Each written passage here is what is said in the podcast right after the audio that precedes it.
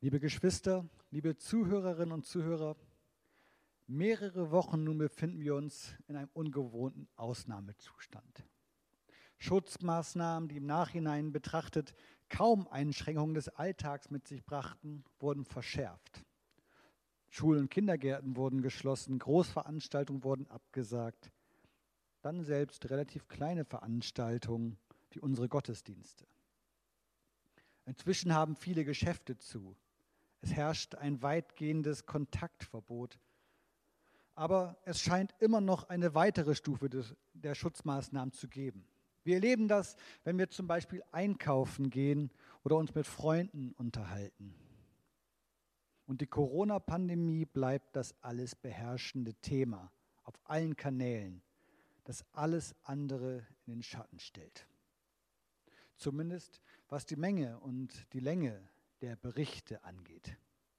Langsam nur scheinen wir wieder wahrzunehmen, dass die ausbleibende Berichterstattung zu anderen Themen und aus den politischen Brennpunkten dieser Welt nicht bedeutet, dass es nicht auch weiterhin Krisen und Probleme gibt, die das Augenmerk der Öffentlichkeit und der Entscheidungsträger verdienen. Wenn wir zu Hause abends unsere Kinder ins Bett gebracht haben, dann versuchen wir es so einzurichten, dass wir noch die Nachrichten schauen können, um auf dem aktuellen Stand zu bleiben. Seit einiger Zeit hat sich bei uns dafür der Begriff Corona-TV etabliert, weil kaum noch über, über etwas anderes berichtet wird. Man erfährt kaum sonst etwas aus der Welt. Und dabei wird man in immer neue Fragestellungen mit hineingenommen. Zum Beispiel die Frage danach, ob die Maßnahmen, die bisher getroffen wurden, schon ausreichen oder ob nicht vielleicht noch viel mehr getan werden könnte oder müsste. Das Stichwort Mundschutz wäre da zum Beispiel zu nennen. Oder wann denn endlich alles wieder vorbei ist. Und immer öfter die Frage danach, in welchem Verhältnis der Schutz von Leben und wirtschaftlichem Interesse stehen. Konkret, wie lange können wir uns das eigentlich leisten, die Wirtschaft nur auf halber Leistung arbeiten zu lassen? Ist es möglicherweise gar nicht so bald vorbei? Werden bald die Maßnahmen wieder gelockert? Oder kommt die eigentliche Krise erst noch? Eins vorweg, auf alle diese Fragen habe ich keine Antwort. Wie sollte ich auch? Ich bin kein Arzt, geschweige denn Virologe. Ich bin kein Politiker, der gerade wichtige Entscheidungen zu treffen hat. Von Wirtschaft verstehe ich auch nicht viel. Meine Einlassungen zu solchen Themen wären durchdrungen von gefährlichem Halbwissen und daher nicht sonderlich hilfreich obwohl ich durchaus wahrnehme, dass die Anzahl derer, die sich in all diesen Feldern gut auskennen zu meinen, sprunghaft angestiegen ist. Wenn wir also wahrnehmen, was da um uns herum geschieht, dann tauchen viele Fragen auf, die wir uns selber vielleicht auch schon gestellt haben auf der einen Seite oder andere Fragen, auf die wir erst aufmerksam gemacht werden. Und in all dem, was um uns herum so gerade passiert, was sich in der Welt gerade entwickelt, da sind wir zumeist nur Zuschauer. Ja, wir haben Gestaltungsmöglichkeiten. Wir können uns dagegen oder dafür entscheiden, uns den Empfehlungen gemäß zu verhalten. Ob wir Abstand halten oder nicht. Ob wir uns die Hände oft und dann lange waschen. Ob wir Kontakte weitgehend vermeiden. Diese Dinge eben. Wir können nach Ideen und Wegen suchen, Reich Gottes in diese Situation hineinzuleben. Aber abgesehen von solchen Dingen können wir wenig tun. Wir schauen zu, was passiert. Wir erleben, was passiert. Und täglich werden wir auf den neuesten Stand gebracht, wie sich die Lage entwickelt. Schreckliche Nachrichten aus anderen Ländern, in denen täglich unfassbar viele Menschen sterben. Andererseits auch, dass wir hier oben bei uns im Nordosten bisher nicht so stark betroffen sind wie andere Gegenden und Länder. Doch unabhängig, wie sehr wir persönlich betroffen sind, angesichts dieser Situation machen sich viele Menschen zunehmend Sorgen. Wie so oft, wenn Katastrophen uns betreffen, direkt oder indirekt, erleben wir die Ohnmacht. Ohnmacht, in der wir spüren, dass wir über so vieles auf dieser Welt letztlich keine Kontrolle haben. Dass wir als Menschen mit all unserer Technik, mit all unserem Wissen, mit unserer Medizin, mit unserem Fortschritt am Ende nicht die Herren sind über Tod und Leben. Dass ein Virus, das für die allermeisten Menschen letztlich ungefährlich ist, unsere Welt zum Stillstand bringen kann.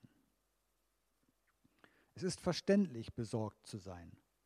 Ich kann auch verstehen, wenn jemand Angst hat, wenn man spürt, dass man über eine Situation keine Kontrolle hat, wenn man die eigene Ohnmacht wahrnimmt und weiß, man kann nichts ausrichten, wenn man sieht, dass Personen und Institutionen, die für mich Verantwortung tragen, auch nur eingeschränkte Möglichkeiten haben. Liebe Geschwister, kurz vor Ostern, also noch bevor Jesus verraten wurde, da wusste er schon, er wird für die Menschen den Weg ans Kreuz gehen. Er wird nicht fliehen. Er wird sich nicht entziehen, um der Gefangennahme und all dem, was folgen würde, zu entgehen. Verhör, Folter, Erniedrigung, Tod. Er, der Sohn Gottes, der die Welt gemacht hat, der alles wohlgeordnet hatte und der selber Schöpfer der Menschen ist, er würde den Weg gehen in die Machtlosigkeit, in die sich Gott in ihm als Menschen begeben hat. Er würde diesen Weg bis zum Ende gehen. Die menschgewordene Liebe Gottes zu den Menschen, sie würde ihren Sieg nicht durch die Unterwerfung aller menschlichen Macht erringen, sondern in der Ohnmacht des Todes, indem er, Jesus, sie, die Liebe, alles erträgt. Den Hass, die Gewalt, Lieblosigkeit, den Zorn, die Verachtung, die Gleichgültigkeit, die Ablehnung, die Angst. Jesus hatte wohl eine Ahnung von dem, was ihm zustoßen würde. Wir wissen, dass er selber Angst hatte. Und er hat die, die zu ihm gehören, darauf vorbereitet, dass auch sie Angst haben würden. In der Welt habt ihr Angst. Das sagt Jesus zu seinen Jüngern. Ja, tatsächlich. In der Welt haben auch wir Angst. Manchmal mehr, manchmal weniger. Vielleicht ja gerade sogar weniger, wer weiß. Dann ist es doch schön. Vielleicht hast du aber auch gerade mehr Angst, weil jemand krank ist, der dir lieb und teuer ist. Oder weil du zu einer sogenannten Risikogruppe zählst und hoffst, dass es dich nicht erwischt. Oder weil die Situation jetzt gerade dich wirtschaftlich betrifft, deine eigene Firma oder die, für die du arbeitest. Oder weil du gerade festsitzt in einem Zuhause mit Menschen, die dir nicht gut tun und du normalerweise jedes Mal froh bist, wenn du nicht da sein musst. Oder vielleicht hat es auch mit Corona gar nichts zu tun und du hast ganz andere Sorgen, Nöte und Ängste. Jesus sieht dich. Als Gemeinde in Waren haben wir diesen Vers als Jahreslosung in diesem Jahr. Du bist ein Gott, der mich sieht. Das ist eine wundervolle Zusage, dass wir Menschen Gott nicht egal sind, kein einziger. Dass Gott das Gute, das er für uns Menschen will, ein gelingendes Leben, für jeden Einzelnen will. Er will es für mich und er will es für dich. Und Jesus ist nicht dabei stehen geblieben, den Jüngern ihre Angst zu attestieren. Das alleine wäre wohl auch wenig hilfreich. Nein, er sagt weiter, seid getrost, ich habe die Welt überwunden. In der Welt habt ihr Angst, aber seid getrost, ich habe die Welt überwunden. Jesus erkennt als zunächst einmal das an, dass die Angst da ist. Er redet sie nicht weg. Er macht sie nicht klein. Er tut nicht so, als sei da doch eigentlich gar nichts. Nein, er sieht dich und er nimmt deine Situation ernst. Er geht andererseits aber auch nicht so weit zu sagen, aber jetzt pass mal auf, gleich ist alles vorbei. Das wäre unehrlich. Und es würde der Prüfung des Lebens auch nicht standhalten. Nur weil man zu Jesus gehört und ein frommer Mensch ist, heißt das nicht, dass Leid, Sorgen, Ängste, Nöte, Krankheiten und all das nicht mehr zu unserem Leben gehören können oder würden. Das hat Jesus auch niemals versprochen. Er sagt aber, in der Angst gibt es Trost. In ihm. In ihm, Jesus, der wusste, als er zu den Jüngern sprach, dass er durch die Angst und den Tod hindurch all das Schlechte und das Böse dieser Welt überwinden würde. Erlebbar, so schreibt es Paulus an Timotheus, wird das durch den Geist, den wir als Heiligen Geist kennen. Paulus schreibt, denn der Geist, den Gott uns geschenkt hat, lässt uns nicht verzagen. Vielmehr weckt er in uns Kraft, Liebe und Besonnenheit. Paulus, der als Missionar ein Leben für diese Botschaft gelebt hat, bestätigt als Zeuge das, was Jesus seinen Jüngern zugesagt hatte. Die Zusage, in der Angst seid ihr nicht allein. Der Geist Gottes wird euch darin beistehen.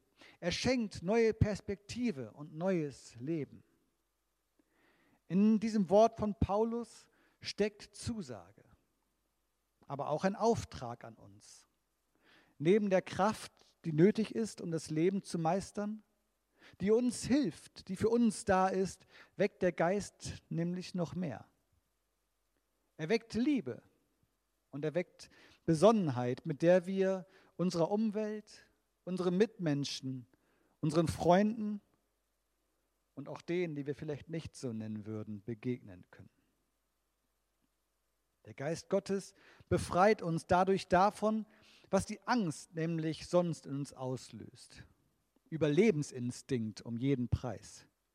Der Geist Gottes befähigt dadurch dazu, selbst noch in der Situation, die uns betrifft, nicht den Blick für den Nächsten zu verlieren.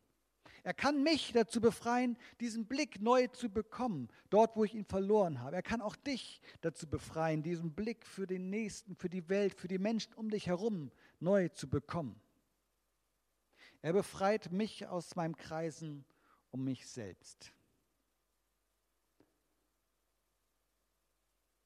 Liebe Geschwister, wir dürfen ehrlich mit uns sein. Wir dürfen uns eingestehen, wo unsere Ängste sind. Jetzt in der Zeit der Corona-Krise, aber auch sonst. Und wir dürfen Gott, der uns sieht, darum bitten, uns darin beizustehen, damit wir nicht in der Angst ertrinken, damit wir nicht im Blick auf uns selbst und unsere Lage alles andere und jeden anderen aus dem Blick verlieren, damit wir nicht die Angst unsere Ratgeberin sein lassen, sondern besonnen bleiben und Liebe üben. Wann ist diese Zeit vorbei? Ich weiß es nicht. Aber Gott steht uns bei. Amen.